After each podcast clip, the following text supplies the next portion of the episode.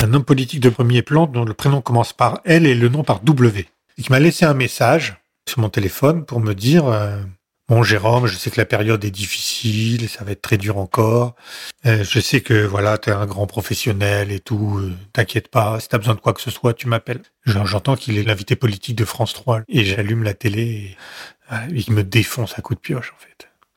Me défonce à coups de pioche. Quand dans sa vie on a connu une déflagration, on sait qu'on va être confronté à un choix. Continuer à vivre ou pas. Et puis une fois ce plouf plouf morbide tranché, continuer à vivre d'accord. Mais comment?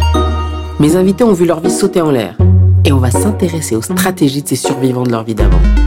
Ils regardent dans le rétro et parlent sans tabou des histoires dingues qui ont fait briller leur vie. Qu'ils soient puissants, drôles, touchants, agaçants, secrets ou impudiques, ils ont tous en commun un truc dans le regard qui va s'entendre dans leur voix. N'attendez pas que la vie vous fasse une blague pour la dévorer. Venez, écoutez leurs histoires, pleurez, rire. Installez-vous confortablement. Et ça va bien se passer. Ma première question, tu été collaborateur d'élu au plus haut niveau. À quoi ça ressemblait ta vie? Parce que personne ne vit ce genre de vie. C'est tout le temps sur la brèche, 24 heures sur 24, euh, même en vacances. Et donc c'est une vie qui, euh, qui écarte de sa propre vie toutes les autres vies.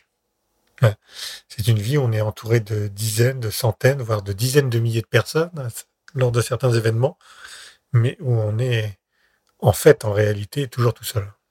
Quand tu dis qu'on écarte les autres vies, c'est les autres vies qu'on pourrait avoir ou, ou la vie des autres gens? Non, la vie des autres gens. La vie, c'est pas être tout seul. L'homme n'est pas fait pour être sur, sur une île, même si c'est une île qui n'est pas entourée d'eau, mais de dizaines de milliers de personnes. Euh, on n'est pas fait pour ça. Mais vous, contrairement à ce que les gens pensent, c'est une vie euh, sans vie sociale. Parce que vous n'avez pas le temps. Puis les gens ne comprennent pas ce que vous faites. Et puis s'ils le comprennent, c'est pas des amis. Votre famille reste votre famille, mais vous les voyez plus, vous n'avez pas le temps. Vous n'avez pas le temps. Le temps n'existe pas. Ça dure combien de temps cette vie? 30 ans. Et pourquoi ça durait si longtemps alors? Parce que c'est comme quand vous faites du vélo, euh, vous essayez de pédaler toujours plus fort parce que si vous arrêtez de pédaler, vous risquez de tomber. C'est pas un choix, hein. c'est un engrenage. C'est une un engrenage. C'est c'est pas quelque chose qu'on subit en fait. C'est c'est une drogue et donc euh, vous en prenez de plus en plus et de de plus en plus les doses sont de plus en plus fortes. Pour le même effet. Ouais, sans doute. Puis il y a un moment où vous, vous frôlez l'overdose. Tu voulais faire quoi quand tu étais petit la politique et puis de l'hôtellerie. Ah, c'est drôle. Ouais. Mais c'est à peu près la même chose quand même. Hein. Pourquoi? Euh, Moi, j'ai jamais voulu faire de la politique pour être en haut de l'affiche. Objectivement, jamais intéressé. J'ai jamais eu d'ambition. Je connais des dames qui voulaient être président de la République à leur naissance. Ça n'a jamais été mon ambition. Jamais. Mais je voulais faire de la politique pour construire, pour euh, faire des choses. J'ai toujours adoré conseiller, euh, prévoir des stratégies politiques, euh, euh, réfléchir aussi sur les idées. Est-ce que tu as conscience quand même que tu étais perçu comme un tueur? Qu'on est forcément des tueurs, puisque le politique, celui pour qui on travaille, lui, il est chargé de séduire. Le directeur de cabinet, il est chargé de, de sévir. De sévir, de protéger aussi. J'étais pas un sadique, je faisais mon boulot. Voilà. Puis quand j'avais une mission à faire, je l'accomplissais euh, jusqu'au bout. Mais je, voilà, il m'est arrivé sans doute de blesser des gens ou de d'écarter des gens. Euh, c'est d'ailleurs bizarre parce que moi je me conçois, je me perçois pas comme ça, mais on m'a souvent dit que j'étais parfois un peu rude, un peu, un peu dur. Non, mais c'est des choses dont vous n'avez pas conscience parce que c'est votre job de faire ça. Est-ce que tu aimes la castagne? Ouais. J'aime le combat politique. J'ai toujours aimé. Le combat des idées et puis le combat. Euh, avoir des idées, c'est bien, hein mais si vous donnez pas les moyens de les mettre en œuvre, les réaliser, ben vous restez euh, quelqu'un qui a des bonnes idées. Moi, j'aurais, j'aurais jamais euh, pu travailler pour pour un Jacques Delors ou pour un Michel Rocard. Hein. Pas possible. Pourtant, Dieu sait s'ils ont eu des bonnes idées. J'étais plus fait pour travailler pour un Mitterrand ou un ou un Chirac ou voilà. Et à l'époque, qu'est-ce qui te faisait peur? J'ai jamais vraiment eu peur de quoi que ce soit, euh, ni d'être vraiment impressionné. J'ai jamais été intimidé de mettre les pieds à l'Élysée, de monter dans un, un Falcon euh, euh, officiel ou à l'arrière d'une voiture. J'ai ni intimidé ni pris mon pied avec ça. T'as déjà dit non, ça je le fais pas, c'est débile. Oui, oui, oui. J'ai déjà refusé de faire certaines choses qu'on me demandait. On m'a déjà demandé de virer un collaborateur et je trouvais que c'était injuste. J'ai dit, bah, si, si vous le faites, je pars aussi. Je n'ai jamais été dans un esprit de soumission. Je me suis jamais pris pour euh, euh, ce que les gens croyaient que j'étais. Voilà. Je vous dis, j'ai roulé à, à 200 à l'heure en cortège avec des gyrophares partout, euh, des, des, des cartes du corps et tout le bazar et tout. Mais bon, c'est bien, mais ça m'a pas, ça m'a pas manqué après d'ailleurs. Et quand un truc comme ça. Vous savez comment euh, un type qui se laisse griser par ses mandats, euh, comment on, le reconnaît hein bah, C'est quand il est plus ministre, il continue à monter à l'arrière de sa voiture et il avance plus. Ça m'est jamais arrivé. À qui, quand tu vivais un truc dingue, t'avais envie d'écrire un message pour dire je suis en train de faire ça, c'est fou? Euh, Je ne pouvais le faire à personne. Tu pouvais ou tu voulais? Non, je pense que personne n'aurait compris et que ça aurait été. Je ne pouvais pas raconter ce que je faisais. Même quand il m'arrivait de rentrer chez moi, euh, les premières choses que me demandait mon père, c'est euh, Tu as attendu ta pelouse C'était pas de savoir euh, Alors, Nicolas, il est comment? Moi, c'était pas ça. Ils ont pensé quoi de tes parents, de ton engagement politique qui s'est transformé en job? Toujours regarder ça avec un, certain détachement. et ils ont toujours été un peu effrayés par la violence qu'ils ressentaient, tout ça. Dès le début, il y avait de la violence? La politique, c'est struggle for life. Quelqu'un pour qui j'ai travaillé, Jean-François Copé, qui euh, me disait à l'Assemblée nationale quasiment tous les matins, You eat what you kill. voilà. Et parfois, t'as rien à bouffer si t'as pas bien travaillé. Bah oui, hein. mais ça peut pas arriver plusieurs jours de suite. C'est comme ça. C'est c'est c'est fait avec c'est la politique, c'est-à-dire la possibilité pour des humains de représenter d'autres humains. Euh, c'est fait avec de l'humain. C'est pas des machines. C'est pas des algorithmes. Donc c'est forcément de la relation humaine. Donc euh, de la des rivalités, de, de l'amour, de la passion, de la détestation, de la haine, de la séduction. La séduction. Voilà. Donc tout ça c'est sauf que ce que n'importe qui vivrait sur une échelle d'une vie, euh, euh, nous, euh, c'est condensé en une semaine. Et, toutes les semaines, on revit ça. Quand vous êtes directeur de cabinet du président du groupe à l'Assemblée nationale, vous, vous, avez cinq minutes pour dire on a obtenu une grande victoire. Et vous avez un autre sujet compliqué à régler au bout de cinq minutes. Voilà. Le canard enchaîné, vous savez, il sort toutes les semaines. Les questions au gouvernement, c'est toutes les semaines. Les élections, c'est tous les ans. Est-ce que tu l'alimentais, le canard? Je ne peux pas écarter cette idée. Bien sûr. Bien sûr. Le, canard, le canard ou semblable, a sa propre autonomie, mais c'est, c'est aussi un instrument dont tout le monde se sert. Voilà. Est-ce que tu avais une de mes une de mes préoccupations quand je le lisais euh, le mardi en fin d'après-midi quand il nous arrivait avant que ça soit disponible pour le commun des mortels, c'était de regarder si j'avais des trucs à moi dedans. Pas des trucs qu'on me reprochait, mais si j'avais envoyé quelques messages qui étaient repris ou pas. Est-ce que tu arrivais à chaque fois à flécher d'où venaient les autres Bien sûr. Mais c'est un petit jeu auquel tout le monde se livre. Puis, quand vous trouvez pas, vous accusez un tel parce que de toute façon, il a tellement la tête de l'emploi. Voilà. Vous avez toujours un, je veux pas dire de nom, mais il a la tête à ça. Voilà. Bien sûr. Est-ce que tu as déjà eu envie d'être ministre? Sur le tard. Voilà. C'est-à-dire? Euh, J'en ai jamais crevé d'envie. Mais euh, quand j'en ai eu envie, il était trop tard puisque ma vie avait déjà volé en éclats. Mais j'ai aimé passionnément euh, mon mandat de parlementaire européen. Où là, là c'était radicalement différent, puisque j'étais plus collaborateur. Pour la première fois, j'étais mon propre patron. Et je pouvais défendre mes propres idées et me battre pour elles. Et je pense que j'aurais fait un très bon premier, ah, pas premier ministre, mais un très bon ministre. Un ministre de quoi? J'aurais été, j'aurais adoré être ministre de l'aménagement du territoire. Oui, enfin secrétaire d'État donc.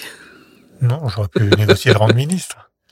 C'est quelque chose qui me passionne. Ça aurait été quoi, par exemple, tes grands projets euh, Mes grands projets, faire en sorte que le pays soit équipé en fibre, euh, non pas dans 3, 4, 5 ans, mais en, en 18 mois. C'est-à-dire euh, creuser des tranchées dans l'ensemble de la France, euh, mettre le pays sans dessus-dessous. Mais voilà. C'est-à-dire pouvoir prouver qu'on peut prendre une décision et que les gens en voient la conséquence tout de suite. Est-ce que, euh, à l'époque, avant ton grand fracas, tu considères que tu étais un peu déconnecté? Non, je crois pas. Non, non. Non, non. Je ne le pense pas. Euh, parce que je me suis jamais pris pour euh, les apparences. Et puis, tu as Moi, toujours je- su que tu étais locataire là où tu étais Oui, oui, bien sûr. Mais par exemple, à Paris, je me, je n'ai jamais envisagé une seule seconde de, de m'installer.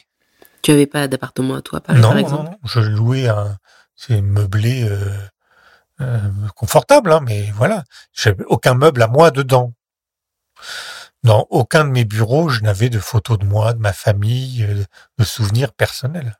Je voulais être prêt à pouvoir euh, quitter euh, sans manque euh, à la seconde.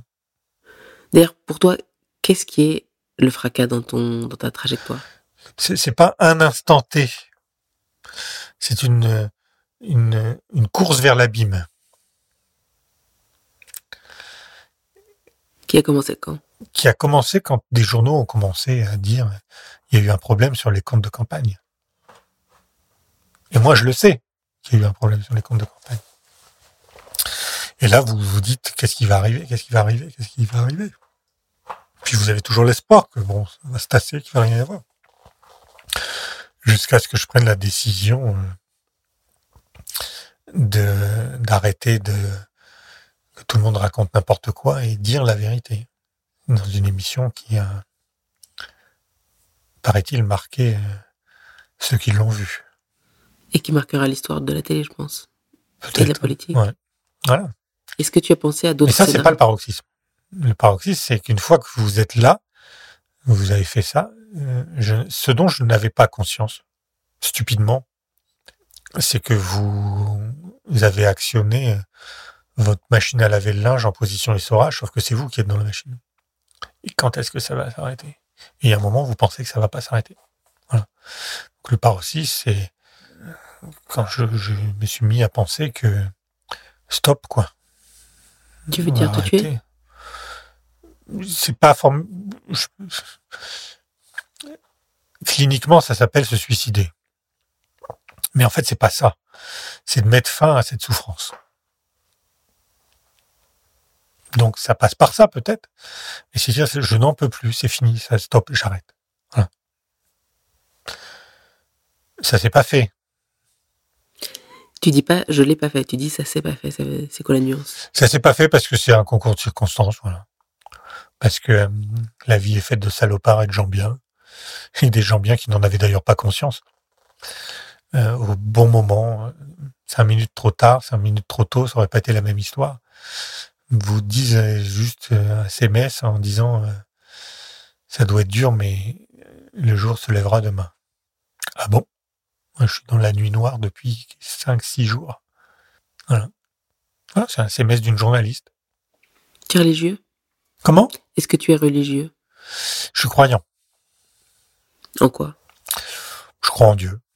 Je suis de rite catholique. Je suis pas pratiquant. Je vais à l'église euh, pour des mariages, des communions ou des ou des enterrements. Pas le mien. Euh, mais je suis croyant. Ça joue un rôle? Euh, ça m'a pas empêché d'avoir cette idée. Euh, croire en Dieu, c'est c'est croire en quelque chose qui nous transcende, qui nous survit et qu'on survive nous-mêmes d'une autre manière. Euh, c'est peut-être que c'est croire en Dieu, c'est peut-être d'avoir des enfants. Euh, Ou construire des choses faisant de la politique Ouais, aussi. Voilà. Mais si c'était, ce serait vain s'il n'y avait pas autre chose. Est-ce que tu as pensé euh, le, le climax pour le public, ça a été la révélation? Est-ce Hmm. que tu as pensé, toi, à d'autres scénarios alternatifs? Avant cela? Oui. Non, parce qu'en fait, contrairement à ce que les gens pensent, j'y suis pas allé pour me dédouaner ou quoi que ce soit. Au contraire, je m'accuse de certaines choses d'une manière ou d'une autre. Ce qui aurait dû être un des plus beaux moments de ma vie professionnelle, de parcours de vie, euh, c'est le dimanche 25 mai, je suis élu parlementaire européen. Je, je- je suis tête de liste dans la région nord-ouest et mon adversaire principal, c'est Marine Le Pen, qui est largement en tête. Moi, je fais 18,75, c'est-à-dire dans la moyenne de ce que mon parti a fait. Entre parenthèses, c'est 10 points de plus que ce que mon parti fera euh, cinq ans plus tard, quand les génies s'en sont occupés. Et j'ai mené le combat face à Marine Le Pen. Face à face. Dans la même circonscription. Ça aurait dû être génial. Et en fait, c'est le début de l'écroulement. Ouais. Parce que tout ce bordel était maintenu par le fait qu'il y avait une campagne électorale, mais dès que la campagne était passée, les chiens étaient lâchés. Les chiens et les chiennes étaient lâchés. Et je savais que, on est le dimanche, que le mardi, il y avait un bureau politique programmé. En fait, c'était pas un bureau politique, c'était un tribunal politique. Et qu'ils allaient couper la tête euh, de la personne pour qui euh, je travaillais depuis de nombreuses années. Et qu'ils allaient se servir de ça pour le, tuer. Voilà. Et moi, je me suis dit, ben non. De toute façon, ma tête va rouler dans le sable, dans la sueur, comme on disait quand il y la guillotine. Donc autant que ce soit utile. Et donc le dimanche, euh, vers 17h, 17h30, euh, j'envoie un SMS à une journaliste de BFM, Routel Krief, et je lui dis si vous avez besoin demain euh, d'un invité pour parler des européennes et de l'état de l'UMP, je peux venir. Elle me répond, je regarde ça, je vous dis quoi. Et dans la soirée, elle me dit, bon, euh, 19h, euh, demain, euh, pendant 10 minutes. Et donc, euh, bah, je commence à dire, bon, bah, non, ça y est, on y va. Et quand j'arrive chez BFM, j'avais préparé un petit papier pour dire des trucs, j'ai foutu ça dans ma pochette, je l'ai pas lu. Et puis je me suis dit, ben, elle va me poser des questions, puis je vais lui raconter ce que c'est que cette affaire. Sur le coup, personne n'a n'a retenu que l'émotion. C'était de l'image. On n'a retenu que de l'émotion d'un pauvre type qui vient, euh, qui a la gueule de- du coupable et qui en plus vient euh, pleurnicher à la télé, comme on me l'a reproché. Alors qu'il y avait, Qui te l'a rep- j'ai reçu des mails, des SMS, etc. Euh, voilà. Mais on est dans un monde tellement cynique que personne ne peut supposer que quelqu'un puisse être sincère quelques minutes. Et alors qu'il n'y avait rien de prémédité dans tout ça. euh, C'est parti comme ça. Euh, Routel Krief aurait fait 10 minutes d'interview, au bout de 10 minutes c'était terminé. On a fait, je sais pas, je me rappelle même plus, mais presque, presque une heure, trois quarts d'heure. Et coupez pas. c'est tout juste si on n'entendait pas les invités suivants tambouriner à la porte pour rentrer dans le studio. Moi, j'étais dans un monde parallèle de toute façon. Euh, Ah, si vous voulez, je vous raconte exactement comment tout s'est passé. Euh, comme l'interview a duré longtemps, les chacals sont arrivés. Et quand ça s'est terminé, euh, j'ai d'ailleurs croisé, je crois, je- mes souvenirs sont bons, Jean-Marie Le Pen dans les coulisses qui était là, qui m'a regardé. euh, Tout le monde était sur le, sur le cul de cette histoire. Et moi, je maîtrisais pas, mm, alors que c'est mon métier d'anticiper ça C'est ce que j'allais dire. mais je n'avais pas, je savais sans, sans vouloir le savoir ce que ça allait déclencher. Et il y a un assistant de, de BFM, de Hôtel Krief, qui vient me voir et qui dit à route dans les coulisses, parce qu'ils avaient, me voyaient dans un état, incapable de marcher presque, en me disant, mais il y a, je sais pas, 20, 30 journalistes, des motos, etc., qui sont devant BFM. Et il dit, vous voulez sortir par là? Je dis, mais ma voiture est, ma voiture est garée devant BFM dans la place réservée pour les invités à l'entrée de BFM. Je dis, mais moi, je suis incapable. Comment voulez-vous que je fasse? J'ai pas de chauffeur, rien du tout. Je vais monter dans la... Je, je, peux pas. Et là, Hôtel Krief dit à son assistant, euh, prenez-lui les clés et allez chercher la voiture et ramenez-la au parking. Et le type personne connaissait, sorti, monté dans une voiture, fait le tour du pâté de maison et rentré dans le parking. Et moi, une demi-heure après, ben, euh, je suis monté dans la, voiture et je suis parti par le parking souterrain et les autres euh, attendent peut-être encore devant BFM. J'ai pas de famille à Paris. Donc, faut que je rentre à Saint-Quentin. Ça doit être 130 km par autoroute. Normalement, je, à cette heure-là, j'aurais dû mettre une heure et demie. Je crois que j'ai mis deux heures et demie ou trois heures pour rentrer. Je pense que je me suis fait klaxonner par je sais pas combien de dizaines de camions en roulant à 70 km heure. Je voyais pas la route. Je, j'avais mal au, j'avais mal au bras, j'avais mal aux mains, j'avais mal aux doigts, j'avais mal aux muscles partout. Et les, les, larmes coulaient et j'avais mon téléphone qui m'envoyait des, mon téléphone qui, qui, qui vibrait. Toutes les trois secondes, j'avais un message, un SMS, un message, un SMS. C'était ma question. T'as pas eu peur de rallumer ton téléphone? Je l'ai pas rallumé pour là. Je l'ai fait que plus tard. Euh, bien plus tard. Et je finis par arriver chez moi, tout seul, je suis célibataire, dans ma ferme qui est au milieu des, champs, dans la pampa. Et comme un idiot, je rallume BFM TV. Toute ma vie professionnelle, j'ai eu les chaînes info dès, qu'elles ont existé en permanence sur quatre écrans. Euh, chaque fois qu'il y avait une nouvelle chaîne info, j'avais un nouvel écran dans ma télé pour regarder tout ce qui se passait, etc. Et euh, en fin de soirée, tout avait été bouleversé par cette affaire. Donc euh, on se met à gloser et gloser sur le sujet. Et en fin de soirée, je me retrouve avec... Euh, quand j'allume, il est 23h, 23h30. Les horaires sont un peu flous, tout ça dans ma mémoire. mais Et il y a un plateau avec les journalistes et éditorialistes. c'est les mecs qui sont là tous les jours, quelle que soit l'heure. Et je, je, quand je l'allume, il y a le présentateur, le journaliste de BFM, qui dit bon allez, le mot de la fin pour chacun. Et il y a un, journaliste qui dit euh, bon en, conclusion, il y a une chose qui est sûre avec un grand sourire, c'est que au moins aujourd'hui, la seule chose dont on soit sûr aujourd'hui, c'est qu'il y aurait eu au moins un mort. Alors peut-être qu'il parlait d'un mort politique, peut-être de Copé, peut-être de moi, d'un mort de manière imagée. Moi, je le prends. Et tout le monde ricane. Et j'ai cette, espèce de vision de cauchemar. J'entends ce son, je l'entends encore d'ailleurs. Des, gens qui ricanent alors qu'en fait on est en train de parler de moi. Et ça les fait rire de dire qu'il va y avoir un mort. Et le journaliste se reprend et dit, enfin, c'est une image, j'espère. Et il ricane, il ricane de plus belle et il dit, euh, oui, oui, bien sûr, c'est une image, quoique. Et ce quoique, je pense que le jour de ma mort, je l'entendrai encore et je coupe la télé. Et je regarde pas mes messages. Donc je sais pas qu'il y a des gens qui m'aiment. Des gens qui me détestent sans doute. Des gens qui m'aiment. Des faux culs, mais des sincères. Qui me laissent des messages. Je les écoute pas, je suis incapable de le faire. Je, je, je passe presque 48 heures avec les mêmes fringues, je suis incapable de me dévêtir, de me changer, etc. Et puis, je suis dans une famille pudique. Et donc, euh, mes parents m'ont laissé des messages pour dire est-ce que tu veux qu'on vienne? Mon frère qui habite à Orléans m'a laissé un message pour dire j'arrive si tu as besoin. Mais comme j'écoute pas, ils viennent pas. Et je suis tout seul. Et là, il y a le mardi qui se passe. Et dans la nuit du mardi au mercredi, euh, je rouvre mon portable et au moment où je rouvre, je reçois un SMS d'un jeune député qui j'avais contribué à faire sa carrière. J'avais beaucoup aidé il faut qu'il ait des députés, de faire la bonne place dans la bonne commission. Je fais mon boulot. J'étais même parti en vacances avec ce jeune député.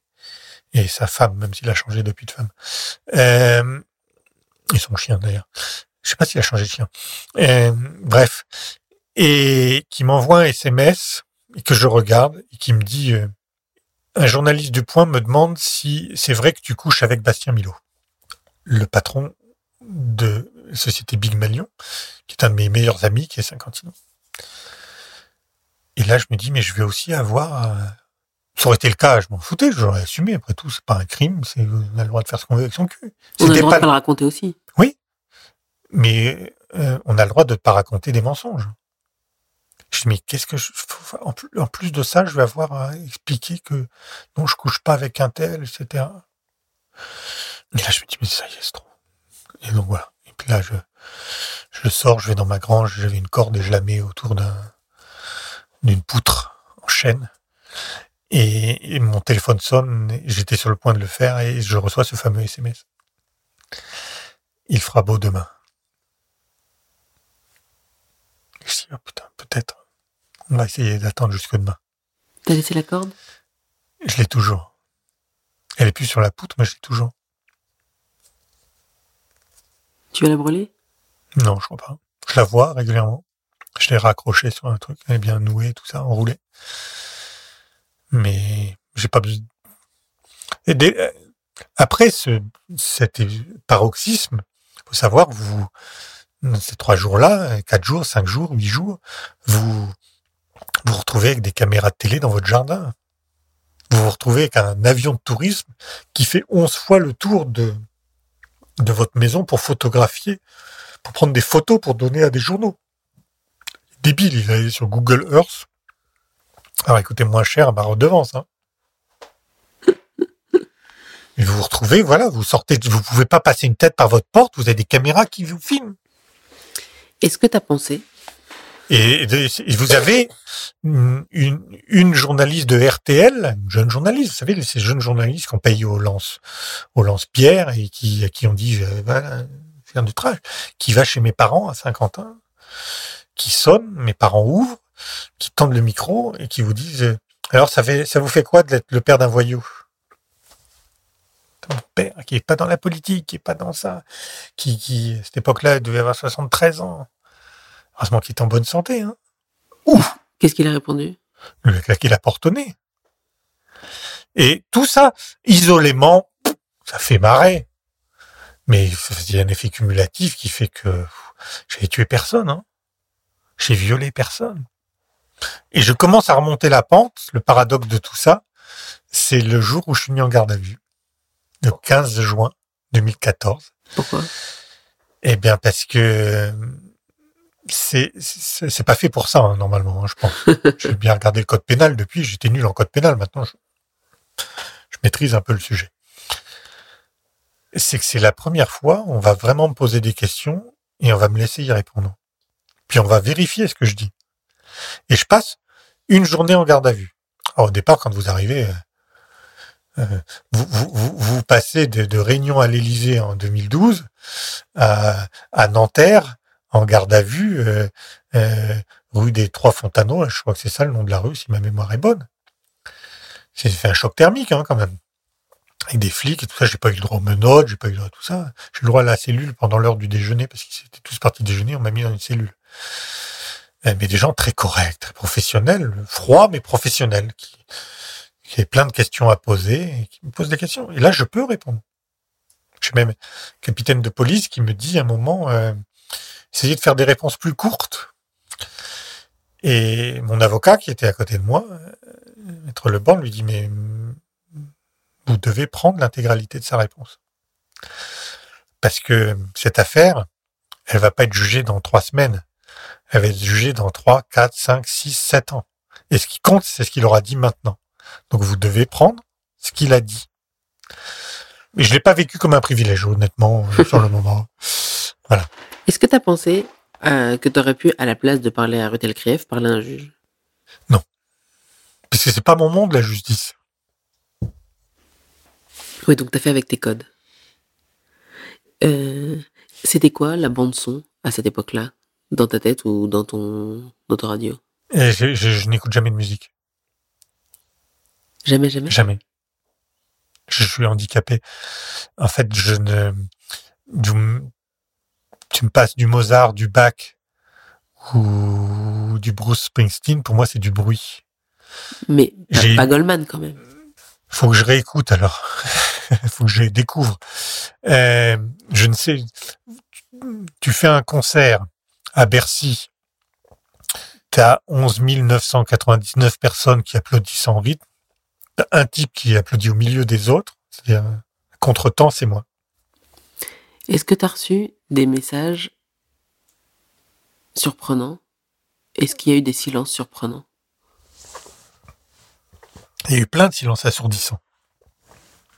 Ça, c'était les moyens. J'ai un message surprenant.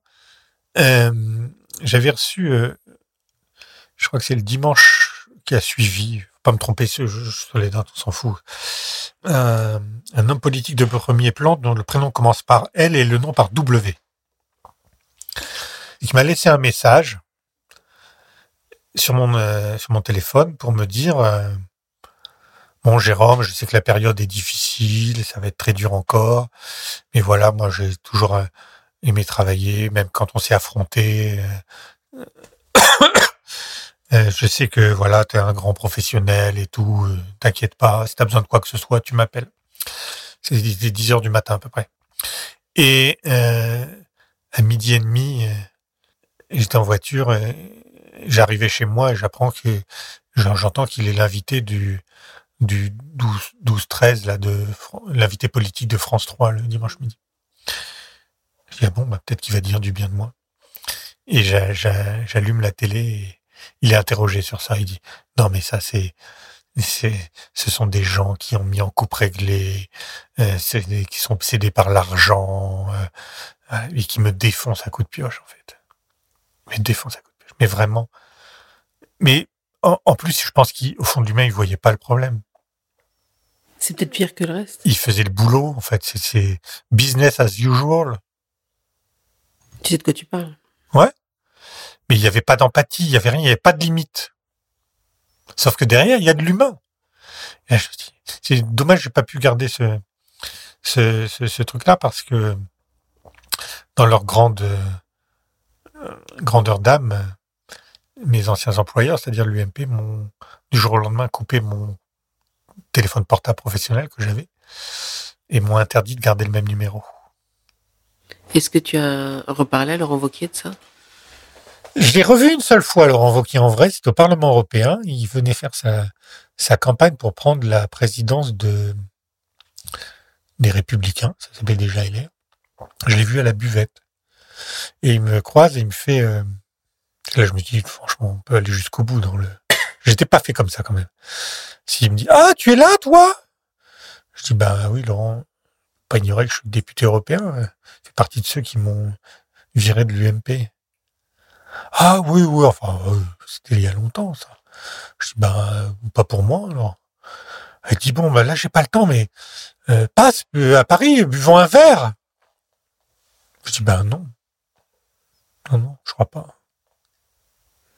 Non, on va pas faire ça. Non. Ah bon, bon, bon, bon, bon, un un de ces jours, un bon courage. hein. Voilà. Une fois, j'ai vu, euh, toujours au Parlement européen, François Barouin. J'aime beaucoup par.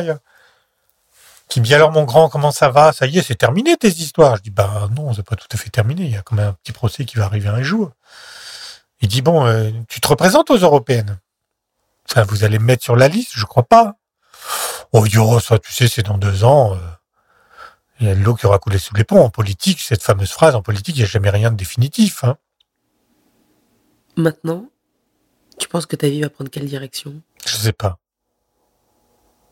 Je sais pas. J'ai 50 ans. Tout ce en quoi j'avais cru, tout ce en quoi je m'étais investi, euh, s'est effondré du jour au lendemain. J'ai eu ce sas de décompression de député européen que j'ai fait à fond, encore une fois. J'ai quand même fini euh, classé par euh, une ONG qui s'appelle VoteWatch, deuxième député européen sur 751. J'ai bossé comme un malade.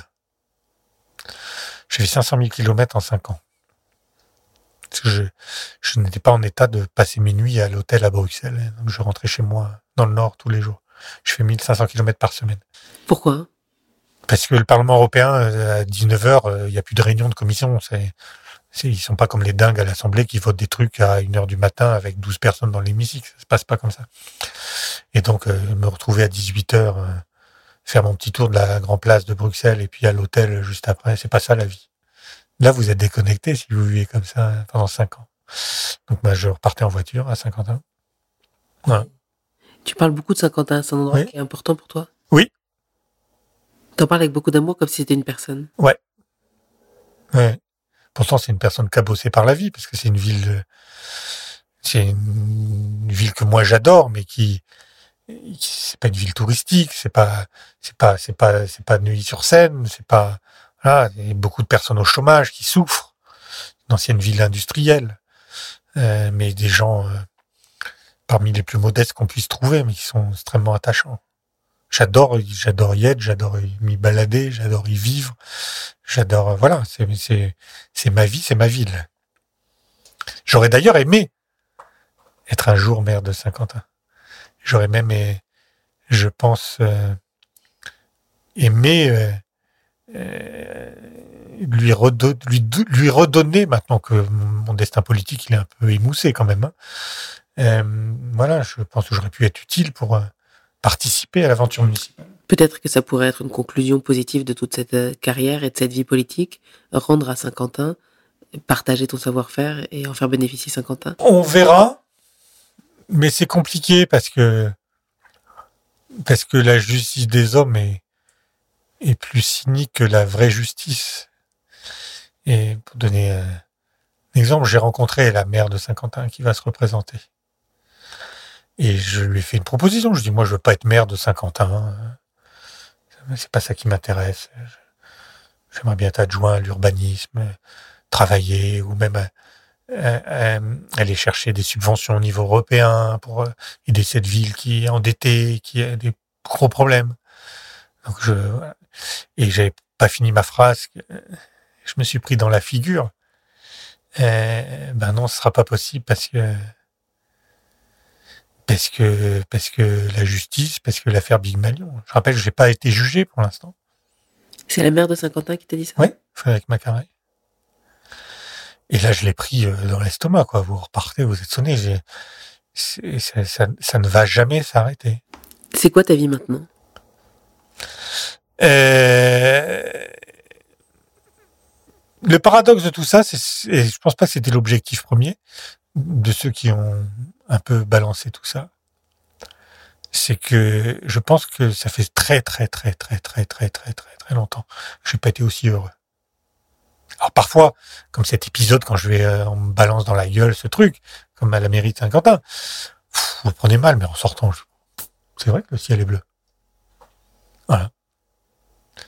J'ai beaucoup moins d'amis, j'ai beaucoup, beaucoup, beaucoup moins de gens qui m'appellent. Euh, je gagne beaucoup moins ma vie. Euh, mais tout va bien. Puis le jour où le jour où j'en aurai marre, ben, j'arrêterai, je ferai autre chose. Ou je ferai rien. T'es jeune encore. Oui, mais moi j'ai un truc qui est très simple, hein, c'est que je suis pas marié, j'ai pas d'enfant. C'est peut-être ça que tu feras. La seule personne à qui je dois quelque chose maintenant, c'est mon banquier. Donc voilà. Je te remercie de dire c'est peut-être ça que tu feras, mais très objectivement, euh, comme m'a fait comprendre la mère de Saint-Quentin, euh, suis beaucoup de monde, je suis quand même un pestiféré. Hein. Oui, enfin, l'amour s'en fout des péripéties de la vie politique. Ouais, mais enfin, faut que, faut que le couple résiste à ça après aussi. Hein. Dieu merci, quand ça m'est arrivé, j'étais avec personne. J'aurais, je pouvais pas gérer ce qui m'arrivait, gérer ce que j'aurais fait subir à personne. T'imagines, j'aurais eu des enfants. On aurait fait quoi? Dans quelle école ils pouvaient aller? Quel boulot euh, mon épouse aurait pu garder? Est-ce que tu te souviens, après ce, déchaînement, du premier plaisir, du premier kiff, après? Euh, Le premier moment agréable de tout ce bordel, c'était le 14 juin au soir, la veille d'aller en garde à vue. Décidément. J'ai une amie d'enfance qui vit avec son mari, ses enfants en Espagne. Et elle a pris l'avion. Et elle savait que j'allais dormir à l'hôtel avant d'aller à 9h à Nanterre. Mis dans un hôtel pas loin de la place de l'Opéra. Et elle a pris l'avion toute seule. Et elle m'a dit, euh, juste avant de le prendre, elle dit, j'arrive à Paris. Euh, je te connais, tu vas être tout seul ce soir. Euh, on passe la soirée ensemble. Et on est allé dans une brasserie côté de boulevard des Italiens. Et voilà, on a parlé pendant des heures. Et elle m'a fait oublier de tout sauf de ce qui allait m'arriver le lendemain. On a bien mangé alors que je bouffais plus rien. Euh, et je me dis, mais il y a des gens qui sont capables de prendre l'avion depuis l'étranger juste pour passer une soirée avec moi. T'étais surpris qu'on t'aime si fort? Ouais, parce que j'ai été un très mauvais ami. L'amitié, ça peut pas être à sens unique. Euh, L'amitié, c'est c'est de l'amour sans sexe. Et donc, euh, tu peux pas juste avoir des gens qui, qui t'aiment. faut aimer les autres. Il faut, faut, faut, je pense maintenant, alors que ça échappé complètement, que les gens qu'on aime, euh, il faut leur dire, il faut leur montrer. Et moi, par facilité, bah, j'avais pas le temps. Je n'avais pas le temps. Voilà. Moi, euh, les, les repas de famille, euh, bah, à 14 heures, j'étais dans ma voiture le dimanche midi parce que fallait que je sois à 16 heures à Paris et qu'à 18 heures, j'avais une réunion avec Jean-François Copé, donc fallait que je la prépare avant. Puis à 20 heures, j'avais un dîner hebdomadaire avec lui, et avec d'autres élus. Que ce soit la communion de mon filleul ou pas. Voilà. Que le, le jour du décès de mon grand-père, un, un 13 juillet, euh, je l'apprends par téléphone et, et, et je suis euh, euh, dans le cadre des manifestations du 14 juillet, la veille au soir, euh, veille après-midi, avec Jean-François Copé à Meaux, qui me voit pas bien, euh, qui à la fin de son discours vient me voir, et il me dit qu'est-ce qui se passe? Je dis ben, je viens d'apprendre le décès de mon grand-père. Il dit mais vous remontez chez vous? Je dis non non, j'ai du boulot aussi puis demain. Et t'es resté? Ouais. Tu le regrettes? Il était mort. Donc euh, voilà. Non, mais quand quelqu'un meurt, c'est les autres qu'on doit consoler. Je sais, mais je regrette, euh, je regrette de pas l'avoir vu la veille de sa mort, pouvoir lui dire au revoir. Donc voilà. Depuis, euh, ma grand-mère est décédée pendant cette affaire-là, il y a deux ans. euh, même si j'étais député européen, je, je suis allé la voir souvent à l'hôpital. T'es un, un mec plus fréquentable maintenant, en fait. J'espère ne pas avoir été infréquentable. Tu m'as connu à cette époque-là. Pas infréquentable dans le sens Est-ce que sulfureux. j'étais un salopard euh, Est-ce que j'étais voilà Non, mais il fallait vraiment creuser pour euh, trouver l'homme tendre que tu es. Oui, d'accord. Mais la vie se fait pas qu'avec de la tendresse. Hein. Tu- je te parle d'homme, pas de, pas de professionnel. Oui, mais ceux qui n'avaient pas envie de creuser, c'était aussi par facilité. Sans doute. Je suis pas le seul fautif, j'espère. Même si j'assume largement ma part de responsabilité en la matière. Tu penses que, indépendamment de cette histoire, dans l'absolu, tu as encore craint? Oui, je pense. Qui est tu Kennedy? Je sais pas. Je suis pas complotiste. hein. Mais les gens s'imaginent sans doute que ils pensent que je sais. Ils surestiment ce que je sais, sans doute. Qu'est-ce que tu te souhaites pour l'avenir? Je sais pas. De trouver que la vie vaut la peine d'être vécue suffisamment longtemps. C'est pas un truc que tu penses déjà? Je sais pas, mais quand je quand je penserai que ça vaut pas la peine, j'arrêterai. Je, je- je suis objectivement très détendu avec ça maintenant. Tu veux vraiment tout décider? Ouais. Y compris ma fin. Je pense que tu t'autorises ça parce que t'as pas encore d'enfant. Parce que j'en aurais pas. T'en es certain? Euh, non. Je- On peut pas le voir, mais tu fais un énorme sourire. Non, non, sais, non, mais, euh, tu sais, je, je passe un instant de gagner l'euro million, hein, mais pourtant j'y joue. De, deux questions. Euh, Est-ce que tu croisais l'extrême droite au Parlement européen? Oui, Et comment ils se comportaient avec toi? Très bien. Très bien. ils, ont, ils se sont pas saisis de ce prétexte? Jamais. J'ai une petite anecdote. Euh, il m'est arrivé de prendre la voiture avec Marine Le Pen plusieurs fois, puisqu'au Parlement européen, pour regagner les hôtels, euh, puisque le Parlement est éloigné du centre de Strasbourg. Il n'y a pas qu'avec elle hein, que j'ai pris la voiture, hein, je vous rassure, mais avec d'autres personnes. Euh, le jour où on a voté euh, ma levée d'immunité parlementaire, parce qu'il faut la lever pour que je puisse être entendu par le juge. Euh, je l'ai voté, ma propre levée d'immunité. Parce que j'avais dit que moi, je me cacherais pas derrière mon immunité. On peut prendre part au vote quand on est concerné? Ça m'a levé. Et ostensiblement, j'avais tous les photographes qui me filmaient, j'ai levé la main pour dire que j'étais pour. Voilà. Et donc, je me retrouve ce jour-là dans la voiture le soir avec Marine Le Pen. Elle allait en centre-ville, puis moi aussi. Elle me dit, ah, je suis désolé, euh, j'ai voté votre levée d'immunité. Je dis, Ben, c'est pas grave, moi aussi. Un grand éclat de rire. Puis elle m'a demandé, bon, ça, C'était pas trop difficile. Non. J'ai rien en commun dans les idées avec elle. C'est le moins qu'on puisse dire. Vous êtes, t'as toujours eu de respecter une ligne rouge. Toujours. J'ai même dans l'hémicycle combattu plusieurs reprises. Mais c'est quelqu'un de très sympathique. Et ils m'ont jamais attaqué avec ça. Remarque, ils sont mis en examen dans plein d'endroits. Mais ils m'ont jamais attaqué. Jamais. Et Vous savez, les, les coups les plus bas, les, les saloperies les plus infectes arrivent la plupart du temps par des gens de son propre parti, pas par des adversaires politiques. hein. euh, à l'autre bout de l'hémicycle, t'as été proche, ou en tous les cas, tu as sympathisé avec euh, une autre députée? Avec plein d'autres députés. J'ai sympathisé avec un, il y a quelqu'un que j'adore. Compris, euh, on se voyait surtout dans la voiture. hein, c'est un quart d'heure le matin, un quart d'heure le soir. C'est pour ça que c'est utile d'aller à Strasbourg parce que tout le monde est concentré, donc on se voit.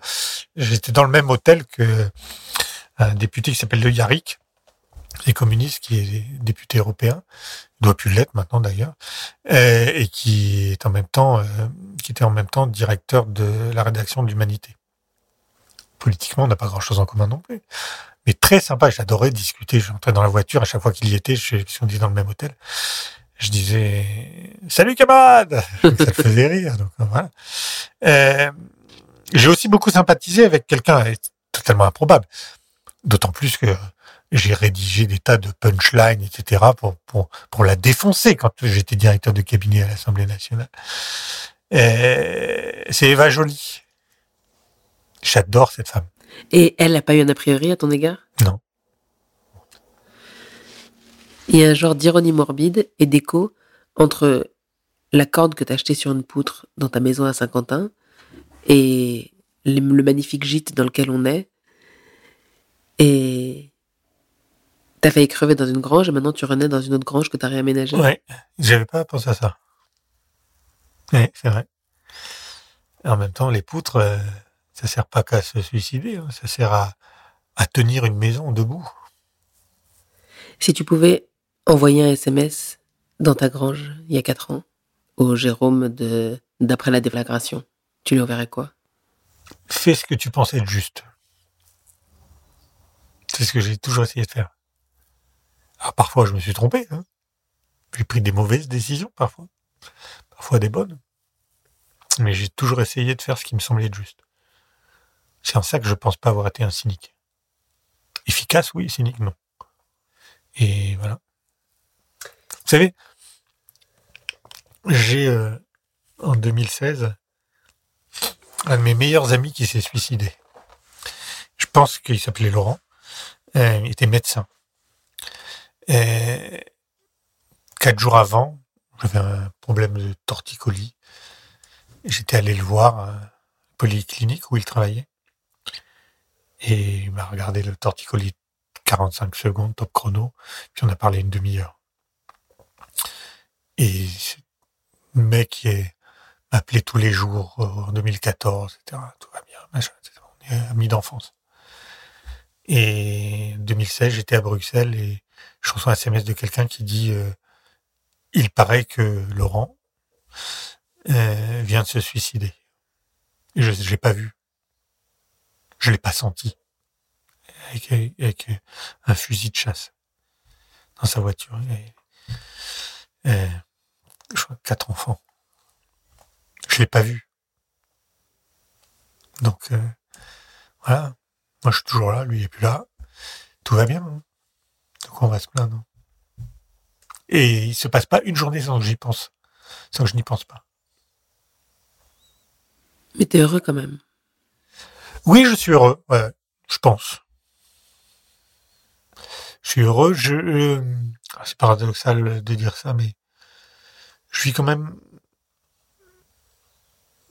Quoi qu'on en pense, je m'exprime assez peu sur le sujet. J'ai pas fait beaucoup d'interviews en cinq ans. Quand j'en fais, on en parle en général. Mais je refuse 19 interviews pour en accorder une. Mais peut-être qu'un jour, j'aurais plus le droit à la question, vous avez essayé de vous suicider. euh, Peut-être qu'un jour, euh, voilà. Parce que, parce que moi, moi, je, je vis avec ça. Après tout, ça fait partie de ma vie. Mais mes parents vont l'écouter, vont le lire, vont dire, euh, ça remue tout le monde à chaque fois. Et d'une minute à l'autre, tout peut basculer. C'est ça que j'ai appris. Moi, je pensais que euh, les choses, j'étais dans une situation ascendante dans mon, dans ma passion et que tout irait toujours très bien. Bah, la preuve que non. Le seul regret qu'on peut savoir, c'est, euh, je pense que on est toujours trop pudique. Euh, dites aux gens que vous les aimez.